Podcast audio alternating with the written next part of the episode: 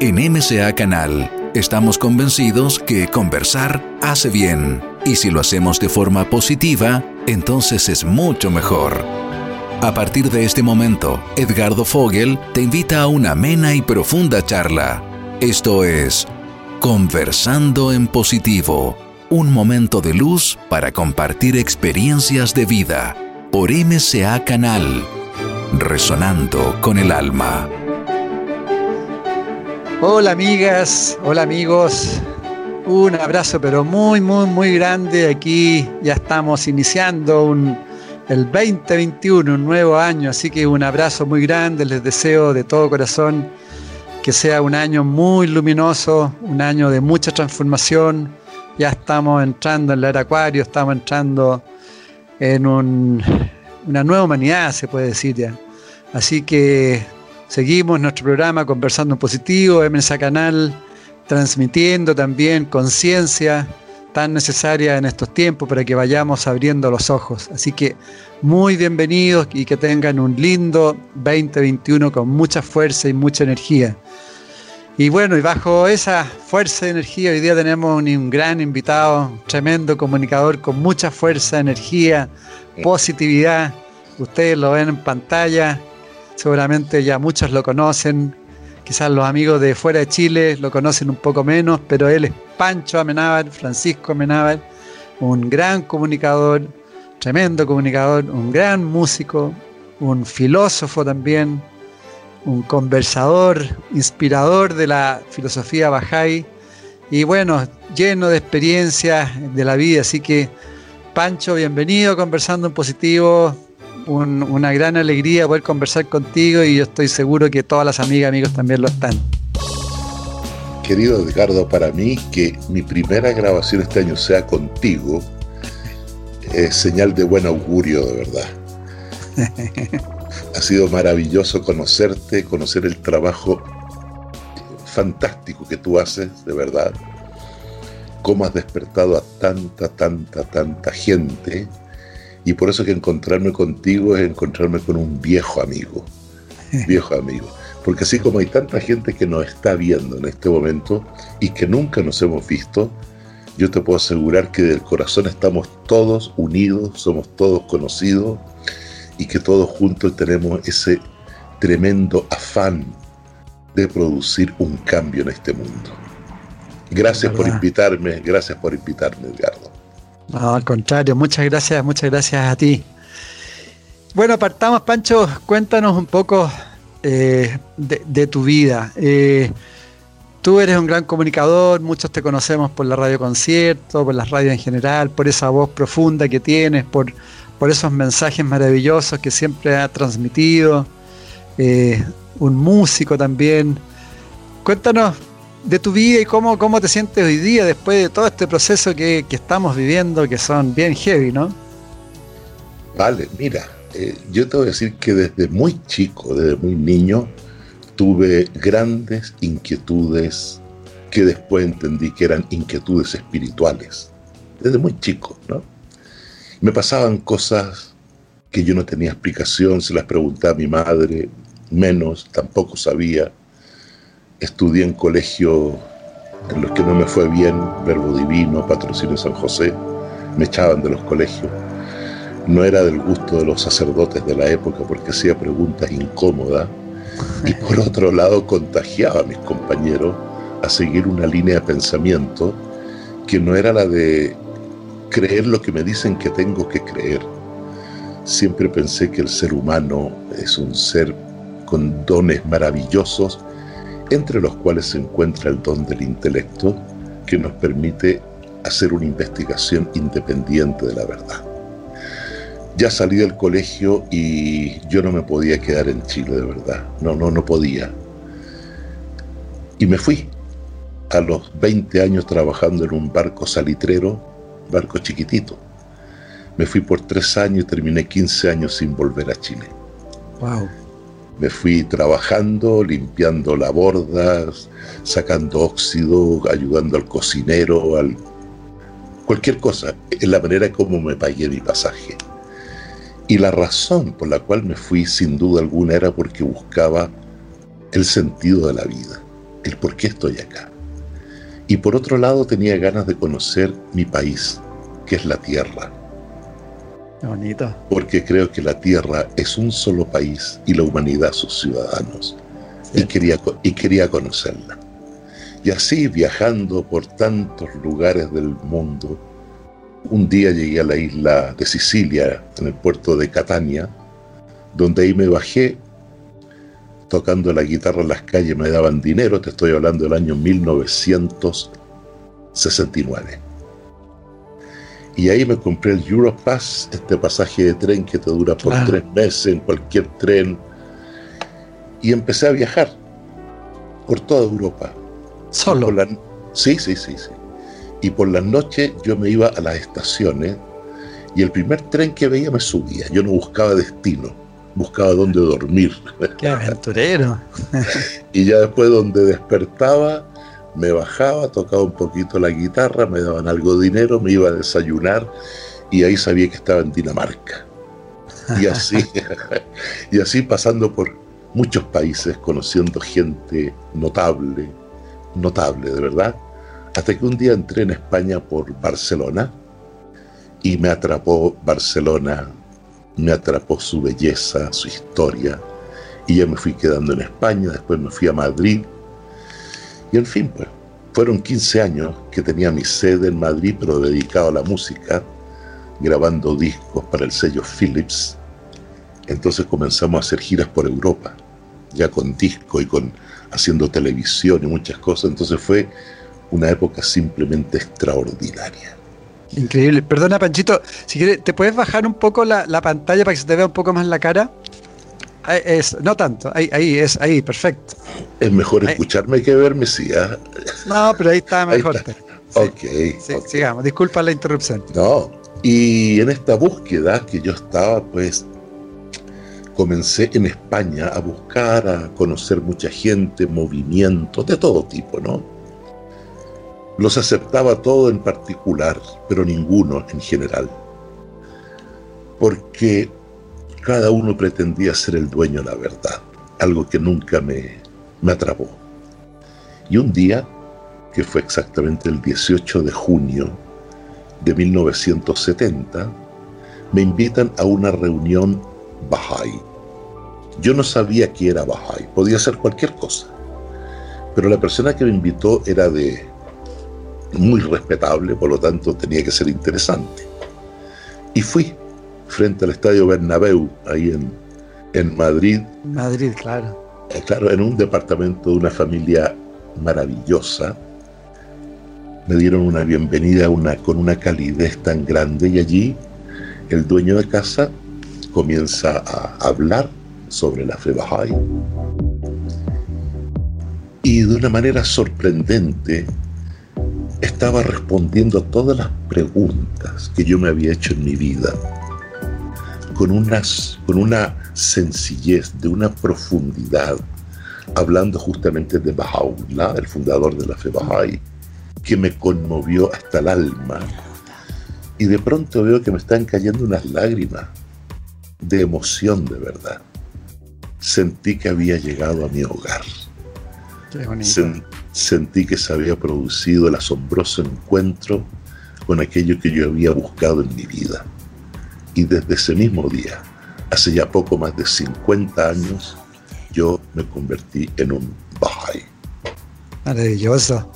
Oye, Pancho, antes de entrar de fondo al Bahá'í, que, que no nos vayamos tan rápido de no, las aventuras, ¿cuáles, eh, eh, ¿cuáles tú podrías decir son las principales características o, enseñanzas que tú obtuviste en tantos años ahí viajando? Mira, lo primero que salta a la vista en aquella época, al conocer gente de prácticamente todo el mundo, era que éramos todos iguales y que todos contábamos las mismas cosas, solo que en otro idioma. Pero éramos todos uno, donde una vez más me di cuenta de que las fronteras no existen, que las fronteras están en la cabeza y en los libros, pero no hay fronteras. Es decir, la tierra es un país. conocer distintas culturas, estando una vez en el Sahara con un amigo que falleció hace muy poco, un querido amigo, íbamos por el desierto y encontramos un oasis. Y habían unos beduinos allí. Y paramos, naturalmente. Y tenían la piel de color azul, totalmente azul. Por supuesto que no había ninguna manera de comunicarnos verbalmente porque ellos hablaban un dialecto árabe. Pero simplemente el vernos, cruzar la mirada, uno ve las intenciones, ve... Nos dimos un abrazo de bienvenida que fue simplemente maravilloso. Compartimos cosas que nosotros llevábamos con ellos. Ellos nos dieron queso de cabra, nos dieron yogur, leche.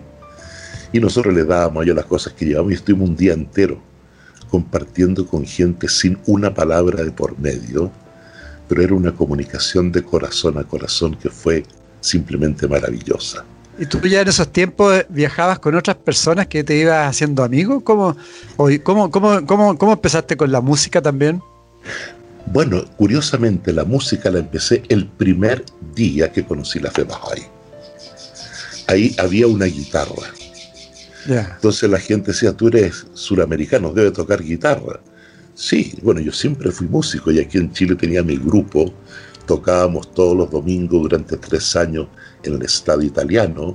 Entonces yo ah. tocaba la guitarra y modestamente la tocaba bien. Dije, sí, sí, toco guitarra. Y trajeron una guitarra y me puse a tocar guitarra y fue maravilloso. Y había allí un joven persa, iraní, que me dijo, yo toco salterio. ¿Y qué es eso? Como vivía muy cerca, fue a buscar el salterio. Y empezamos a tocar juntos allí, improvisando y te juro, Edgardo, que sonaba simplemente maravilloso. Ahí me dice, mira, yo me voy pasado mañana a Lisboa, a Portugal, a una conferencia internacional. Vamos, mis y tocamos allá. Y fuimos. Te estoy hablando del tercer día de conocernos. Llegamos a, llegamos a esta conferencia en Lisboa y una persona en un intermedio con la conferencia dice, vienen llegando dos amigos de España, unos persas, otros chilenos, y nos quieren compartir alguna música. Nos pusimos a tocar, olvídate. La gente creía que éramos profesionales, que habíamos tocado toda la vida juntos. Esa noche uno de los que estaba presente nos llevó a una radio en Lisboa y el hombre, el, el de la radio dice, mira, no puedo aquí, no pueden tocar porque aquí se toca todo envasado, pero escúchalo. No escuchó y ya, vamos, adelante. Tocamos estábamos tocando empezó a llamar la gente por teléfono. Uno de los llamados fue de un productor de un programa de televisión que se llamaba Curto Circuito, que era un tipo sábado gigante de acá. Y nos dice que al día siguiente, si acaso podemos ir a tocar al día siguiente al, al programa. El amigo que fue con nosotros dijo que él era el manager nuestro. Nada, ni yo no sabía ni el nombre. Entonces dijo, bueno, ya sí puede. Y, se pusieron de acuerdo en, nos pagaron lo que yo no había visto en años, lo vi ese día. Y estando ahí, habiendo terminado el programa de televisión, estábamos en el camarín, golpean la puerta, y era un señor que era un gentleman, que era dueño de un, de un eh, sello de grabación particular. Y nos pide acaso podemos grabar un disco para él. Había un tema muy famoso en esa época en Portugal que se llamaba Piedra Filosofal que era recitado. Me dice, lo, lo recita usted por mí con fondo de salterio. Oye, grabamos un disco que al final grabamos el concierto Aranjuez, ese piedra filosofal y dos temas más. Nos pagaron otra vez otra cantidad de plata que no había visto en mi vida. Y así partimos a los cuatro días de haber conocido a mi amigo Camel. Increíble, ¿eh? no, una cosa pero notable. ¿Y, tu familia acá en Chile qué decían? no decían nada porque no sabían este nada todavía, pues. Ah, no, no. Y tú le escribías súper poco. no, no, no, yo le escribía carta, pero en aquella época tardaban 20 días en recibir la carta. Más los 20 de vuelta, los 40 días yo sabía. Era una desconexión tremenda, ¿verdad? Así que mira, se dio, se dio todo con una velocidad tremenda y ya después en España, claro, empezamos a tocar en distintos sitios y hubo cuatro sellos que nos ofrecieron grabar y nos quedamos finalmente con Philips. Sea, te dedicaste mucho tiempo a la, música principalmente. Sí, prácticamente 12 años, donde grabamos 12 LP de aquella época, los long play. Los, long play, claro. Claro, y haciendo giras por Europa y de giras de seis meses por 11 países, ponte tú. Entonces fue una, una vida simplemente maravillosa que además íbamos visitando las comunidades bajáis de Europa. Entonces dábamos, no, muy lindo, muy lindo. ¿Y cómo, ¿Y cómo volviste acá a, trabajar en comunicaciones? Ahí como que viraste un poco de la música a las comunicaciones. No, no viré, me viraron. ¿Te viraron? me viraron. Yo jamás en mi vida había pensado ser locutor, jamás, jamás. Y fui, recién llegado a Chile, fui a ver una hermana mía que trabajaba en una agencia de publicidad. La fui a ver y en eso aparece un tipo muy agradable y me dice, tú eres Pancho al que estuviste patiperreando por el mundo, sí, hoy te invito a tomar un café. Bueno, y entraba a una oficina enorme, muy linda, y este hombre pone los pies arriba de la mesa. Dije, este es el dueño, dije o sea, nadie más hace eso. Y en esa conversación me dice, yo te quiero ofrecer trabajo, me dice, puedo hablar una hora con él. ¿Quieres trabajar de locutor en mi radio? Yo por trabajo feliz. No sabía cómo era la radio en Chile todavía. No sabía que la FM tenía esa, esa, influencia tan poderosa. bueno, él, era Julián García Reyes, que era el, dueño, el dueño de Radio Concierto, y me contrató el primer día que nos conocimos. Y a partir de ahí entré a trabajar en Radio Concierto y fue otra aventura maravillosa que me abrió otras puertas, pero siempre siguiendo con la música también. Es Radio Concierto que va por el camino de la paz. Y ahí los mensajes, la filosofía las fuiste introduciendo tú también un poco, ¿no? Un poco, aunque era una de las características de la radio concierto, era esa, pero yo aporté con muchas frases y es que llegamos a tener una relación muy hermosa con, Julián. Muy, muy, muy linda. Tipo fenomenal, de verdad. MCA Canal. Mente, cuerpo y alma. ¿Y cómo, cómo ves el mundo hoy? ¿Cómo, ¿Cómo estás viendo lo que está sucediendo? ¿Cuál, ¿Cuál es tu visión? Ah, extraordinario. Creo que este es el momento más glorioso de la humanidad. Parece una paradoja lo que te estoy diciendo, ¿no? pero, pero yo creo que este momento en el futuro será comprendido como el, el, cambio total de época de la humanidad. Fíjate tú que hace 170 años atrás, Bajaula, desde la prisión, porque estuvo 40 años en prisión, cuando mataron a más de 20.000 Bahá'ís por creer en él. escribió, sí, él escribió con su propio puño y letra en 40 años que estuvo en el exilio. Y ¿En, qué, ¿En, qué, año, en qué periodo fue esto? Mediado del siglo XIX, desde el 1844. Escribió más de 100 libros con su propia mano, Edgardo. En uno de ellos hay un texto de Bajaola que dice, una nueva vida se agita en estos momentos entre todos los pueblos del mundo y sin embargo nadie ha descubierto su causa ni percibido su motivo. Los vientos de la desesperación lamentablemente soplan de todas direcciones. El caos, las contiendas que dividen al hombre aumentarán día a día los signos de caos y convulsiones pueden discernirse ahora por cuanto el orden actual resulta ser deplorablemente defectuoso. Pronto el orden actual será enrollado y uno nuevo será desplegado en su lugar. Esto hace 170 años, que está alcanzando su máxima expresión en este tiempo, donde vemos que hemos llegado definitivamente a lo que los libros sagrados del pasado llamaron el tiempo del fin, el fin de una época y el nacimiento de una nueva era, el fin de todas las instituciones políticas, culturales, religiosas, económicas, que fueron válidas en el pasado, pero que hoy son incapaces de hacer frente a un mundo en constante evolución. Lo que estamos sufriendo ahora desde el punto de vista Bahá'í son los dolores del parto del nacimiento a una nueva era. Mm. Todo nacimiento es doloroso. La humanidad está sufriendo esos dolores y cada impacto que recibe la humanidad con estas pandemias, con todas las crisis, son como las contracciones naturales que están avisando que estamos naciendo en un nuevo ciclo de poder humano, que se acaba el tiempo de las apariencias.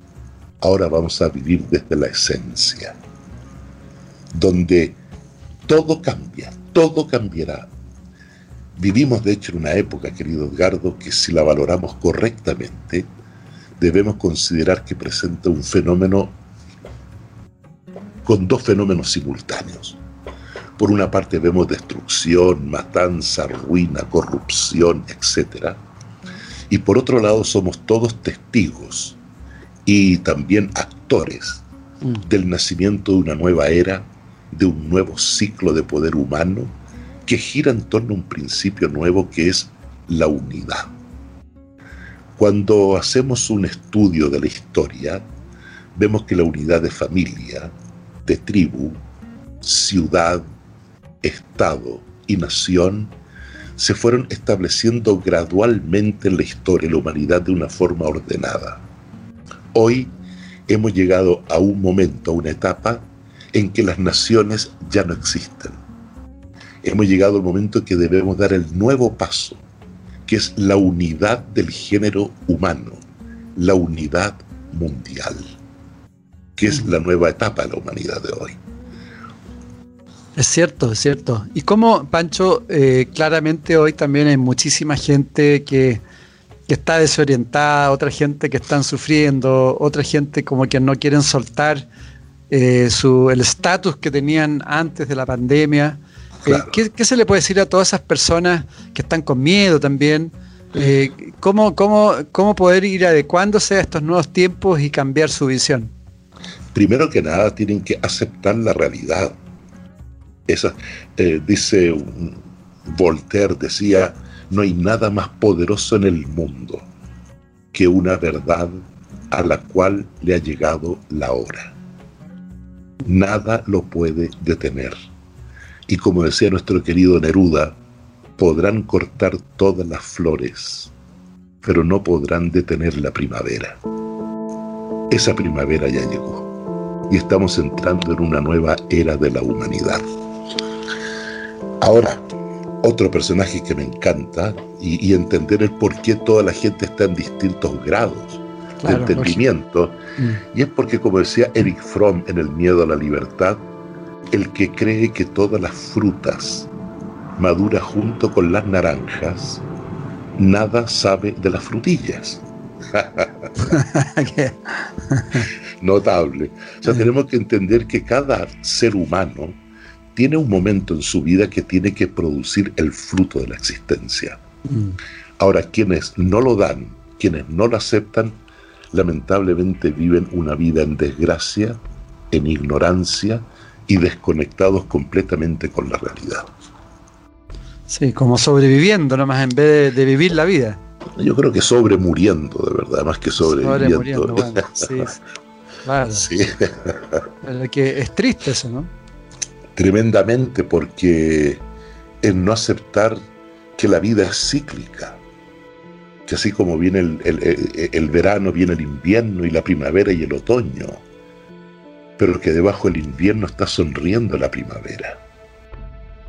Todo en la vida es cíclico, todo en la vida es cíclico. Las eras de la humanidad son cíclicas también. Ahora estamos terminando una era de la humanidad que es extraordinario lo que nos ha correspondido vivir es impresionante, el cambio de una era cósmica, una era que marcará la historia de la humanidad de aquí a miles de años más. Es extraordinario. Entonces, dime, dime. Ah, sí, y si tú fueras, por ejemplo, de un nuevo gobierno, ministro de conciencia acuariana, ¿qué le dirías a, a, los ciudadanos para que se vayan conectando a una nueva conciencia en lo diario, en, su rutina? ¿Cómo pueden hacer un aporte? ¿Cómo podemos ir haciendo un aporte a, esa conciencia? Primero que nada, si me nombraran ministro, renuncio. Pero de conciencia acuariana. no, el cargo de ministro ya me duele ya el nombre. no o, un o, un consejero entonces. Ah, vale. bueno, yo le diría a la persona que primero investigar la verdad en forma independiente. Que no viva el ser humano imitando las creencias de sus antepasados. Que cada ser humano ha sido dotado con una belleza tan grande que cuando la descubra sabrá la razón de la vida. Porque normalmente ese tipo de persona juzga lo que está ocurriendo desde aquello que no somos. Es decir, desde, desde el ego, de la personalidad, del carácter, pero no de lo que somos, que somos esencialmente seres espirituales. y cuando lo vemos con los ojos del espíritu, entendemos que de verdad, como decía el principito, lo esencial es invisible a los ojos. Entonces, lo primero que nada el ser humano se debe dar cuenta y debe ser coherente con la época que le corresponde vivir. Hoy no hay duda alguna que todos los eh, paradigmas del pasado murieron, se rompieron, desaparecieron. La crisis del mundo de hoy no es ni económica, ni política, ni cultural, es una crisis de paradigmas. Eso es lo que el hombre busca hoy, los paradigmas del futuro cierto, cierto. Dentro de, la, de los videos que tú tienes tan bellos, donde también relatas algunos cuentos, eh, yo recogí una frase que para, para que la profundice, que yo la encuentro preciosa. Tú hablas, la vida es un segundo de bullicio entre dos infinitos silencios. Hagamos con el bullicio una hermosa melodía viviendo intensamente. Vaya, la copiaste. es, que la encuentro muy bonita. Es exactamente así, claro. Porque esta vida que estamos nosotros, que se mide por días o por años, es fugaz. Es como, como dice Paula, vuestra vida huye de vosotros como un soplido del viento. Claro, porque si tenemos conciencia de nuestra realidad espiritual, sabemos que somos seres eternos, eternos, que este paso por la tierra es absolutamente necesario para poder desarrollar ciertos atributos que necesitamos de la interacción con los demás, para desarrollar esos atributos. ¿Cómo puedo ser yo generoso si no, estoy, si no vivo con nadie? ¿Cómo desarrollo mi generosidad? Hay muchos atributos que el hombre tiene que se van a manifestar, se van a desarrollar cuando entramos en contacto con los demás. Yo no puedo ser quien soy si es que no, si no estoy con la gente. Dependemos todos unos de otros. ¿Verdad? Así es. Entonces, la vida del más allá, de la, después de esta vida, es el propósito de esta vida. Mm porque la muerte no existe, es solamente una palabra relativa que significa cambio. Transformación, claro. Nada más, nada más. Mm. Pero lo que continúa es justamente nuestra realidad espiritual que se manifiesta en nuestro espíritu y que continúa evolucionando en otros mundos de Dios. Hay un, un texto de Baha'u'llah que dice, no te aflijas si en esta vida y en este plano terrenal cosas contrarias a vuestros deseos han sido ordenados por Dios, porque días de delicia celestial hay en verdad en abundancia para vosotros. Mundos santos y espiritualmente gloriosos serán desvelados a vuestros ojos. A todos y a cada uno de ellos sin duda alcanzaréis. Esa es la vida. Esa es la vida. Eh, esta vida que estamos aquí, Dios mío, en que la humanidad se ha olvidado completamente quién es. Como dice Mahoma en el Corán, que los hombres vivirán en este día parecerán mariposas desorientadas. No se sabe dónde están ni a dónde van. El caos que hemos alcanzado hoy es tan brutal de verdad que es natural. El caos, que todo viene del caos también. todo en su origen es caótico, ¿verdad? Parte de las leyes, ¿no? Exactamente, la segunda ley de la, de la termodinámica, la entropía. La, entropía, exacto. La entropía, y que de ahí viene la ley del caos. Bueno, pues ese caos se va embelleciendo, lo vamos cambiando, mm. vamos convirtiendo este mundo en un mundo, será algún día un mundo ideal. Mm. Y particularmente desde el día que yo conocí la fe Bahá'í, quise ser un actor, una persona que está trabajando para hacer realmente ese mundo mejor. Sí, en ese sentido, Panchito, ¿cuál, ¿qué es lo que te enamoró de la fe, de la filosofía Bahá'í inicialmente? ¿Qué, es lo que te conectó más, más? ¿Qué es lo que te resonó así profundamente? Mira, eh, algo que dice Bahá'u'lláh que me pareció sobre impresionante. Dice, Dios es absoluto. La religión es relativa. Entonces él enseña que la revelación divina es una revelación progresiva, que de tiempo en tiempo han surgido estos personajes maravillosos, Moisés, Buda, Krishna, Zoroastro, eh, Jesús, Mahoma, Baha'u'llah, que cada uno de ellos ha venido en una época distinta, trayendo un mensaje de acuerdo con la capacidad de entendimiento de los hombres en la época en que ellos se manifestaron. Es decir, la religión es un proceso evolutivo que continuará hasta el fin que no tiene fin. Y Bahá'u'lláh representa la culminación de este proceso que inicia una nueva, una nueva era, un nuevo ciclo. Y anuncia que de aquí a no antes de mil años vendrá una nueva revelación divina que traerá un nuevo mensaje de acuerdo con las necesidades y el entendimiento del hombre del futuro. Eso me parece trascendente, entender de que todas las grandes religiones son divinas en su origen. Es como cuando hablamos, querido Edgardo, del sol. Decimos lunes, martes, miércoles, etc. Es decir, le llamamos con nombres distintos, pero el sol es uno solo. La gente se aferra al nombre, no al sol. Igualmente las religiones tienen cada uno un nombre distinto, cristianismo, budismo, judaísmo, Bahá'í, pero Dios es el mismo, la fuente es la misma. Exactamente. Entonces como Bahá'í yo me adhiero a la fe, a Dios y no al nombre de la religión. ¿Y cómo, cómo tú podrías diferenciar en la materialización, por ejemplo, de, lo que fue la enseñanza de Jesús con, la fe Bahá'í, por ejemplo. Mm.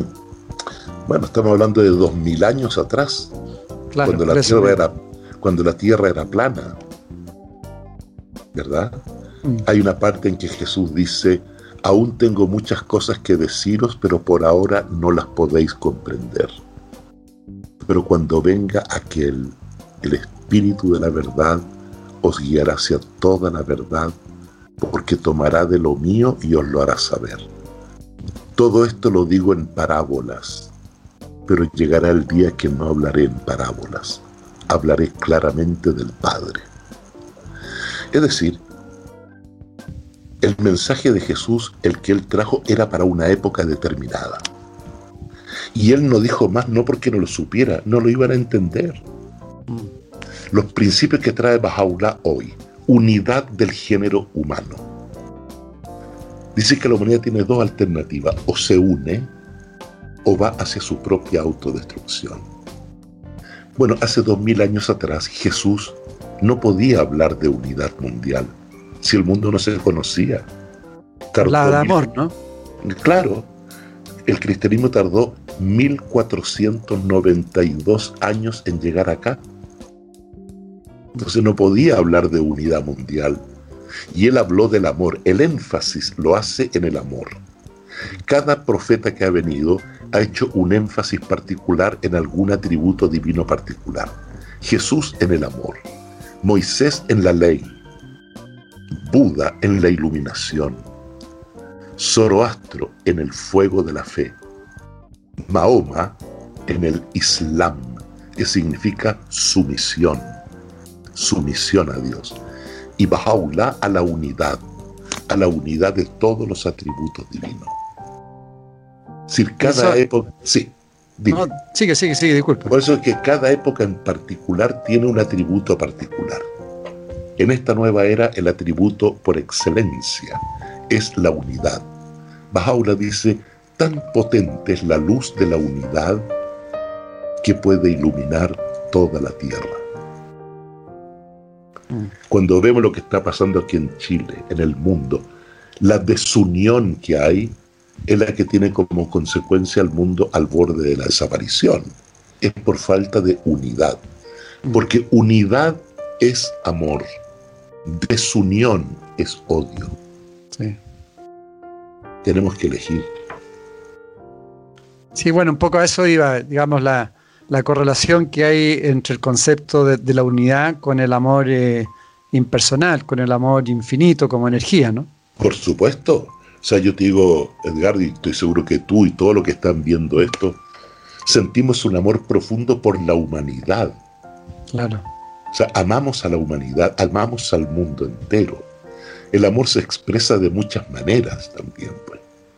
El amor se expresa eh, con tu pareja de una manera distinta al amor que siente uno por otras personas. Hay otros componentes, pero el que nos une a los seres humanos es el amor universal hoy en día. Ese es el amor. ¿Y qué, le puedes decir tú como, como gran comunicador y filósofo que eres también eh, a, tantas comunicadores y personas que transmiten en, la dualidad en vez de la unidad, eh, siempre con el juicio, generando las divergencias, el conflicto, para ir, ¿cómo, ¿qué le puedes transmitir para ir generando esa unidad que estás transmitiendo? Es difícil a veces transmitir, ¿ah? porque uno ve hoy en día a los líderes del mundo, a estos personajes que tú estás hablando, mm. yo los veo como niñitos chicos que están jugando con barro. ¿Ah?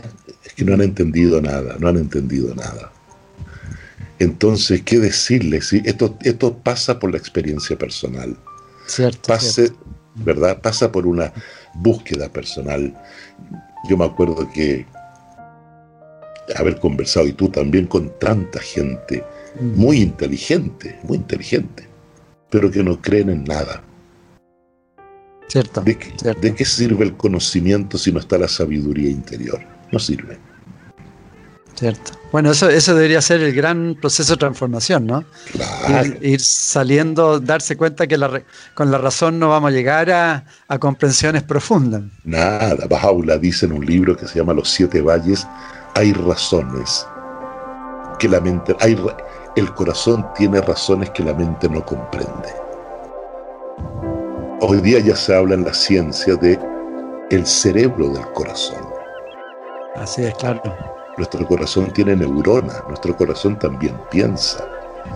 Y lo que, así como el, cerebro eh, conoce, el corazón lo sabe.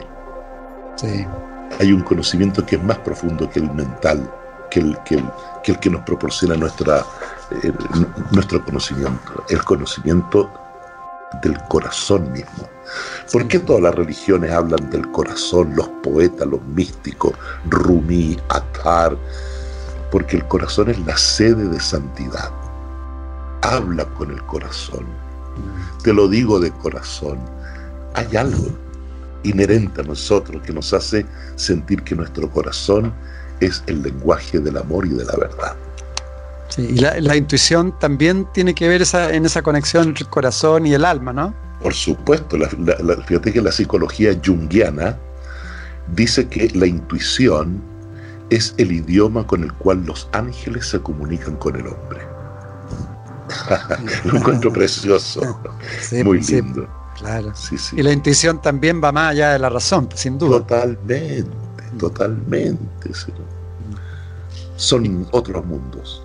¿Y cómo, Pancho, eh, cómo se manifiesta en lo, eh, práctico, en lo material, eh, la sabiduría de Bajay en un miembro de Bajay? ¿Cuál cómo, ¿Cómo se ve su coherencia? Que tú dices, no, eh, si él está mostrando la coherencia de la enseñanza, ¿cuáles son las características de esa coherencia? Yo diría que la característica de la coherencia de un Bahá'í es que los Bahá'í somos personas felices. Esa para mí es la primera coherencia. Yo nací para ser feliz, no para que me hagan feliz. Yo me hago feliz. Me decía, ¿encontraste tu media naranja? No necesito media naranja, yo soy la naranja completa. o sea, la felicidad nace del interior del hombre y no de lo que lo rodea. Y una persona alcanza la felicidad, inicia el camino a la felicidad cuando descubre el propósito de la vida y el sentido de la vida. Entonces la felicidad es totalmente distinta a la alegría. Mm. La alegría es algo externo, la felicidad es interna. A pesar de la condición en que está el mundo, y estoy muy feliz. Tengo mucha tristeza por otro lado, porque siempre conviven dentro de nosotros la pena y la alegría. Estoy feliz por ser quien soy, por creer lo que creo, por amar lo que amo, por, muchas razones soy muy feliz. Pero también soy muy infeliz por otro lado. Me da pena la gente que sufre. Me da pena la injusticia, la iniquidad, el abuso, la corrupción. Todo eso me da una pena terrible. Pero entiendo que es parte de un proceso de autodestrucción también. Eh, acción y reacción. Acción y reacción. ¿Y, cómo, qué, ¿Y qué le puedes decir principalmente diría a personas más jóvenes? Que lo ya de mayor edad es más difícil. Porque también entiendo que ustedes plantean y, yo comparto 100% que uno debe amar lo que hace, ¿no? Eh, que tiene que ver con el propósito también, y, pero tiene que ver con el trabajo. Yo diría que la mayoría de las personas trabajan en lo que no les gusta, en lo que no aman, y se frustran y terminan muy vacíos y, y con problemas de depresión, etcétera. ¿Qué, le puedes, qué puedes transmitir al respecto? ¿Cómo uno puede, puede encontrar el hacer en lo que ama, en, su pasión? Un poco como eres tú, tú has hecho todas las cosas que amas. Mira, yo creo que la persona que trabaja en lo que no ama es un cesante. oh, sí. Está cesante. Le dan plata, pero está cesante. Porque malgastar esta vida haciendo lo que no te gusta, verdaderamente es tratar una obra de arte a patadas, de verdad. A las patadas. El trabajo hecho con un espíritu de servicio a los demás es una verdadera oración. Ese servicio que tú haces a los demás totalmente desinteresado es lo que realmente le da sentido a la vida, a la coherencia y al amar al otro como a ti mismo. O sea, el que no eh, el que no ama para servir no sirve para amar. ¿Cierto? El servicio es parte de nuestra propia realidad. La naturaleza nos sirve todo el día. Todo el día está dándonos todo lo que tiene. ¿Y cómo le, ha respondido el hombre a la naturaleza? Horrible y así la naturaleza hoy nos está contestando en el idioma que nosotros le hablamos. Muchas de las catástrofes que hay en el mundo, que se llaman catástrofes naturales, son la consecuencia lógica de la estupidez humana. Sí. No hay duda de eso. No hay duda. O sea, muchos cataclismos y muchos terremotos son provocados por el hombre. Me acuerdo cuando el hombre hizo el experimento de lanzar siete bombas en el atolón de Mururoa. Bueno, ¿y qué es que lo que la naturaleza no se va a quedar tranquila? Por supuesto. ¿Cómo estamos destruyendo el Amazonas de hoy, que es el pulmón del mundo? Eso trae consecuencias brutales. Entonces lo que estamos recibiendo no es un castigo divino, es la consecuencia lógica de la estupidez humana. ¿Y qué, y respecto un poco a lo de antes, también, ¿qué le puede decir a los jóvenes respecto a tu propia experiencia, que, porque muchos dicen sí, pero no tengo oportunidades, eh, no hay trabajo, etcétera. Y tú has demostrado que uno puede estar tomando desafíos permanentemente en la vida y, jugársela, ¿no? Es que el que no se la juega perdió, ya perdió, ya perdió. Eh, oportunidades, de momento que abre los ojos ya tiene la oportunidad de un nuevo día. ¿Qué mayor oportunidad que esa? No hay otra más grande. Y tenemos la capacidad de ser co-creadores también. Todos tenemos habilidades maravillosas, sobre todo en esta época en que hemos visto que el ser humano se tiene que reinventar porque muchas de las profesiones que hoy existen en cinco años más desaparecieron. Ah, están obsoletas todas ya. Totalmente. Mm. Una persona que estudia cinco años de ingeniería cuando sale de quinto, mm. los dos primeros años ya están obsoletos ya. Entonces, ¿qué es lo que tiene que hacer el joven de hoy? Los jóvenes de hoy son maravillosos. El potencial que tienen es simplemente extraordinario. Y tienen capacidades notables y una creatividad que yo creo que nosotros no la tuvimos de verdad. Mm. Hay un lenguaje, la forma de comunicarse, relacionarse. Los medios que hay ahora, o sea, está todo a disposición para que los jóvenes de hoy no cometan el error de ser como fuimos nosotros en el pasado, de verdad. Ellos tienen la oportunidad de ser seres notables. Que lo hagan, que se atrevan, que sean felices haciendo aquello que aman. Es la única manera de que esta vida tenga sentido, de verdad. Sí, buenísimo, buenísimo. Tú entre bueno, volvamos un poco a la, fe Bajay. Eh, ¿Por qué hoy día la fe tiene muchísimos adherentes en todo el mundo, ¿no? Eh, ¿Cuál es la razón principal? porque hoy principalmente casi no se requieren religiones ni se requieren maestros, ¿no? Existiendo toda la información disponible. Eh, ¿por, qué, la fe y sí tiene cada vez más adherentes? Según, según tus tu, sentimientos y, y, tu experiencia también viviendo y, trabajando por, por, la, por, Yo creo, querido Edgardo, que lo que se derrumbó fue la religión, pero la fe no se derrumba. La fe es inherente al ser humano. Pero las religiones milenarias que habían hasta ayer, esas ya murieron. Porque no dan una respuesta lógica, científica, coherente con la época que estamos viviendo. Entonces la religión tiene que ser coherente con la época que estamos viviendo. De allí que uno de los principios fundamentales de la fe Bahá'í es la armonía que debe existir entre la ciencia y la religión. Porque la ciencia es verdad, la religión es verdad. Dos verdades no pueden estar una en contra de la otra. Te pido un favor, tápate un ojo, Edgardo. ¿Cómo ves ahora? ¿Cómo veo? Veo más, más borroso. Y ves la mitad. claro, lógico. Y la sensación de distancia cambia. Sí, sí. Ahora, si te cambia la, óptica. Si te tapas el otro ojo, va a ser lo mismo. ¿Qué te quiero decir con esto? El que quiere ver todo con los ojos de la ciencia, verá solamente la mitad y se perderá toda la belleza del mundo espiritual. El que quiere ver todo a través de la vida religiosa se pierde lo extraordinario de la ciencia y por verlo todo con los ojos de la religión se volverá un fanático, un ignorante, un irreligioso. Porque la verdadera religión tiene que estar en armonía. Tiene que estar en armonía con el desarrollo, con el crecimiento, con la ciencia y con la verdad de hoy. Esa es religión, unirse a la verdad. Pero ¿a qué verdad me uno? A la de hoy, no a la de hace mil años atrás, ni la de dos mil años atrás. Me uno a la verdad que hoy me corresponde vivir.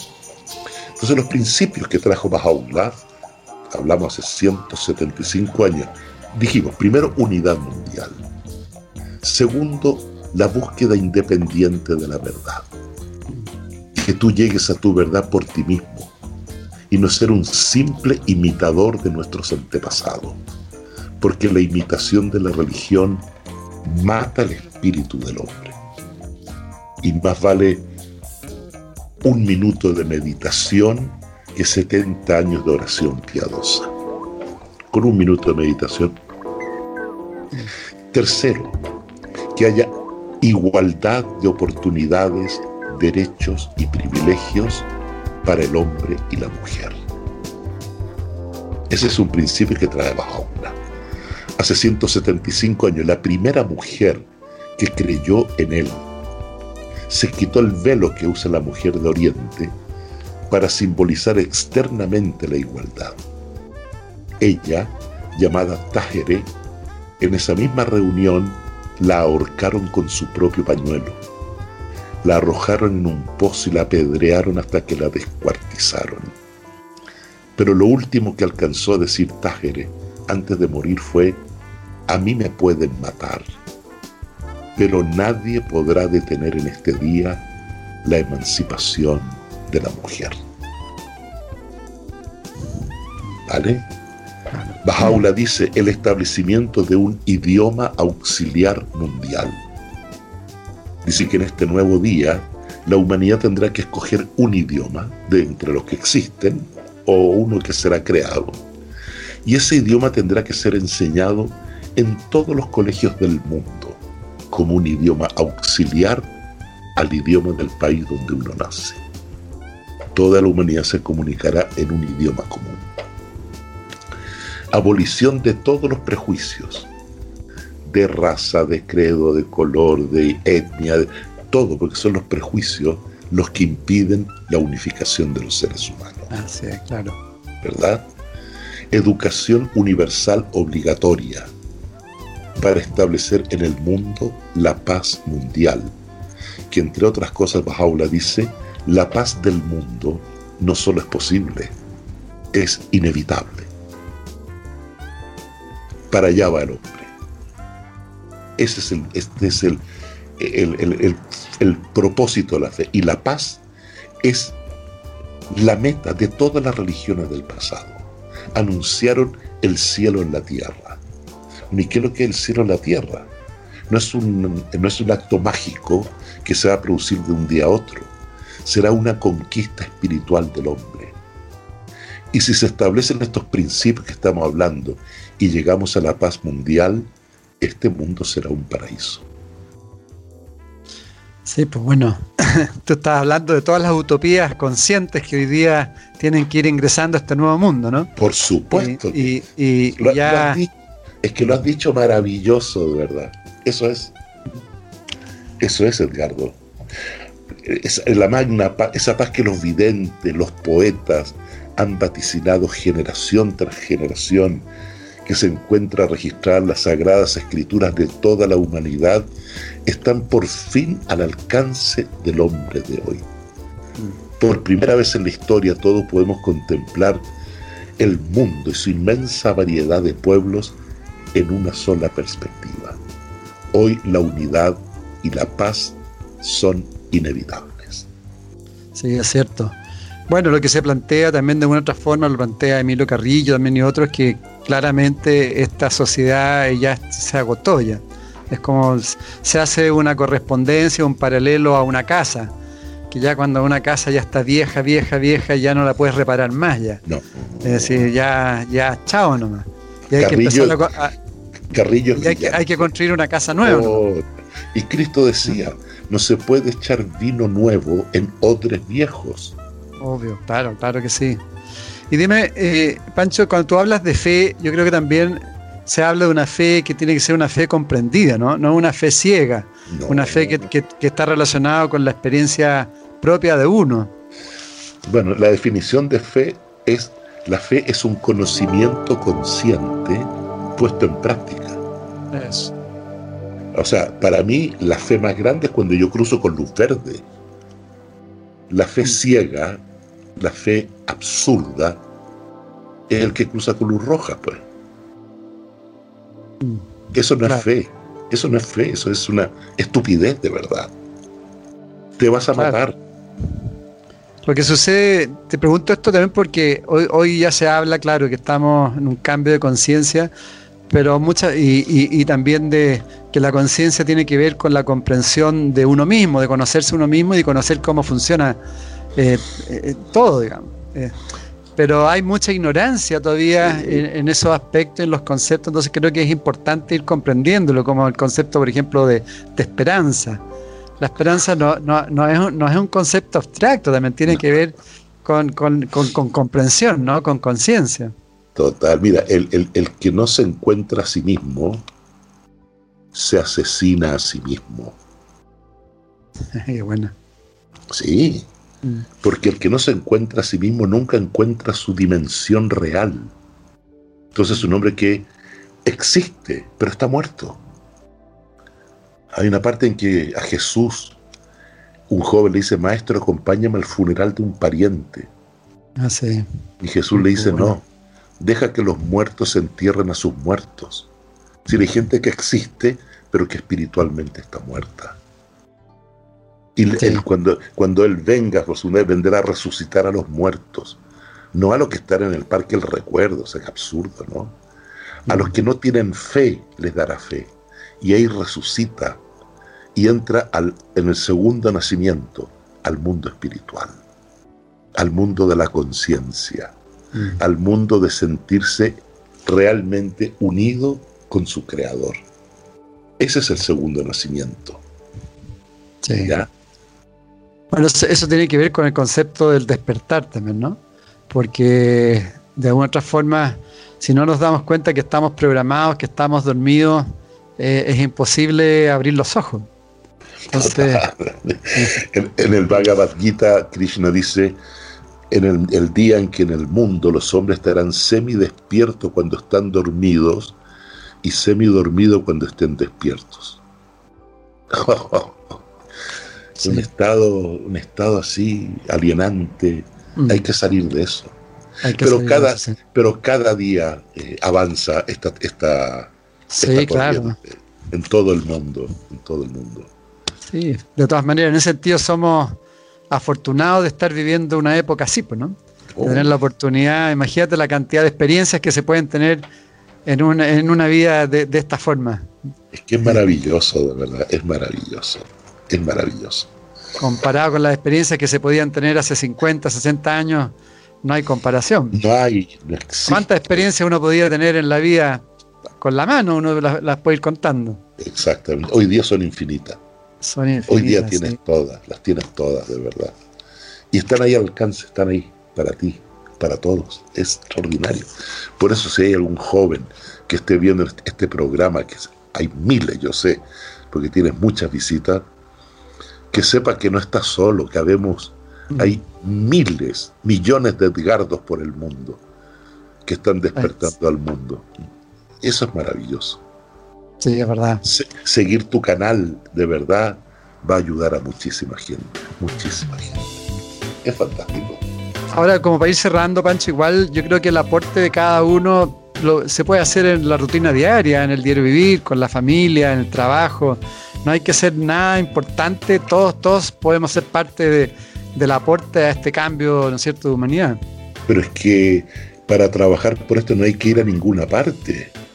Exacto. Ahí donde estés ya lo estás haciendo, siendo una persona leal, veraz, honrada, solidaria, amorosa, tierna.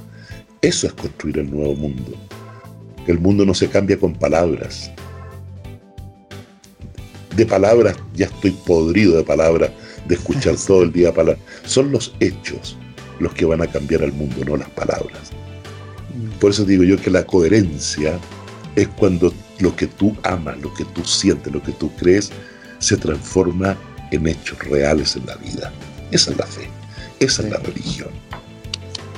Bueno, para ir cerrando, a mí me gustó, ya lo dijiste un poco antes, pero quizás para complementar cuando hablaste de la muerte también. Entiendo, yo te lo escuché también, no sé si en un video, que en el fondo tú decías que si uno eh, a través de una aguja, en el hoyito de la aguja, podía ver lo que había más allá de esta vida, uno se, suicidaría de inmediato, ¿no? Por lo maravilloso. Si quieres, para ir, para ir, cerrando, puedes ir hablando de tu visión de lo que es la transformación y hacia dónde vamos. Mira, Bajaula dice en una oportunidad Si todos los océanos se convirtieran en tinta, todos los cielos en papel y todos los seres humanos en pluma para escribir, aún así sería imposible describir la gloria, la belleza del más allá. En otra dice que si el hombre pudiera ver a través del ojo de una aguja lo que hay después de esta vida, toda la humanidad cometería suicidio, porque no entendería esta vida. Es como una guaguita que está en el vientre de su madre. Si supiera el mundo que van a hacer, que va a estar con su mamá, con su papá, su hermanito, con sus peluches, con su juego, con su mamadera, con todo lo que va a jugar, ese niño trataría de adelantar su nacimiento y no estar en el mundo individual que está en el vientre. Produciría una revolución en la guatita la mamá. Pero no, tiene que cumplir el tiempo que le corresponde y cuando llega acá, que estaba en este mundo, ojo, porque cuando nace no va a ninguna parte, nace ahí mismo donde está. Ah. Igual que el más allá no está en ninguna parte. El más allá no es un lugar, es una condición del alma en una dimensión distinta nada más. Sí. Tú, siempre, tú siempre vas hablando de las correspondencias. Es que, una vida se corresponde a otra, otra se corresponde a otra. Así como este mundo físico es la expresión simbólica del mundo espiritual.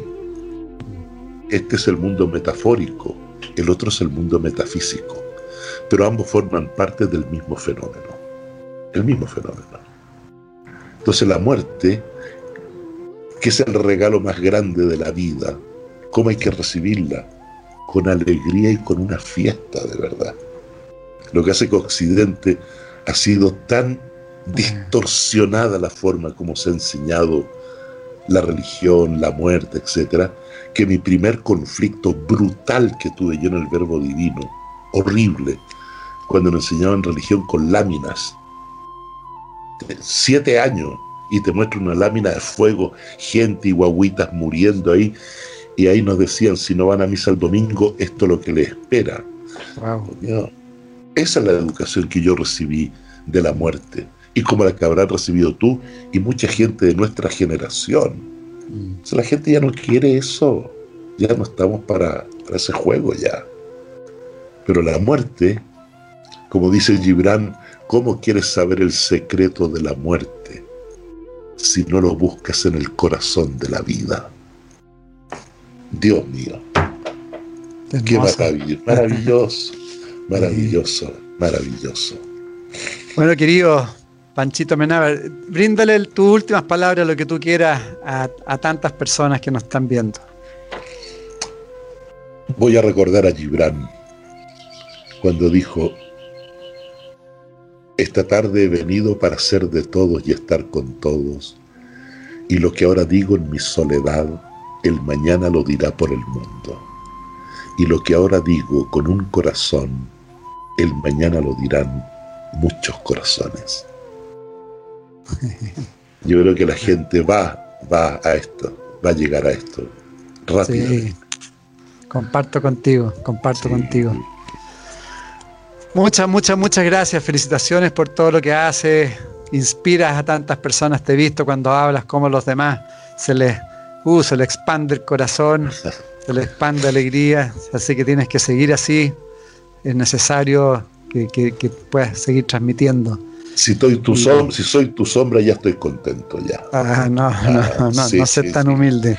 Sí, y aprovechar de decirle a la gente que está escuchando esto, que vayan al Templo Bajay que está en Santiago, en Peñalolén. Eso, eso, buena, buena. Que es tan maravilloso, de verdad. También me gustaría compartir con ellos, si no te importa. no, dale, dale, por supuesto. El, YouTube que tengo, eh, Rompedores del Alba. Buenísimo, sí. Como canal. Y no sé, pues me encantaría mantener contacto con, con la gente. panchoamenábar.gmail.com Feliz de mantener ese contacto. Y, querido, que la gente lo sepa, nunca nos hemos visto nosotros en persona. verdad. No nos conocemos da, en persona. Da lo mismo eso. Da lo mismo, da lo mismo. este, pero esto indica que existe un, un amor que está por encima de todo esto. Y que así como yo al verte me alegro desde lo más profundo de mi alma, de verdad, porque me identifico, es como me veo en ti, me veo en mucha gente que estamos en el mismo camino y todos nos ayudamos, hermanos de alma, de verdad. Sí, pues. Así que te doy las gracias. no, pues nada, al contrario. Vamos a colocar el sitio web, o sea, el, sitio del canal YouTube tuyo también, en, después cuando lo subamos a eh, el programa, para que tengan toda la información, porque tiene unos cuentos también y tiene una música, Pancho, muy bonita. Así que sí, yo también recomiendo. Y muchas, muchas gracias a todas las amigas, amigos que, que siempre están con nosotros, que están conectados y desearles lo mejor, ¿no? En este 2021, que tengan mucha confianza, que tengan esperanza, tal como dice Pancho, que, el mundo ya está, está en otra, ya estamos en otra humanidad y es mucho más conciencia y más unidad, como dices tú. Sí. Ya, querido Edgardo, te mando un abrazo inmenso y espero que nos volvamos a encontrar otra vez. La próxima será en Tunquén, de todas maneras. Sin duda. Chao, chao, gracias. Chao, a todos. En MCA Canal estamos convencidos que conversar hace bien y si lo hacemos de forma positiva, entonces es mucho mejor. Edgardo Fogel te acompañó en una amena y profunda charla. Esto fue Conversando en Positivo, un momento de luz para compartir experiencias de vida por MCA Canal resonando con el alma.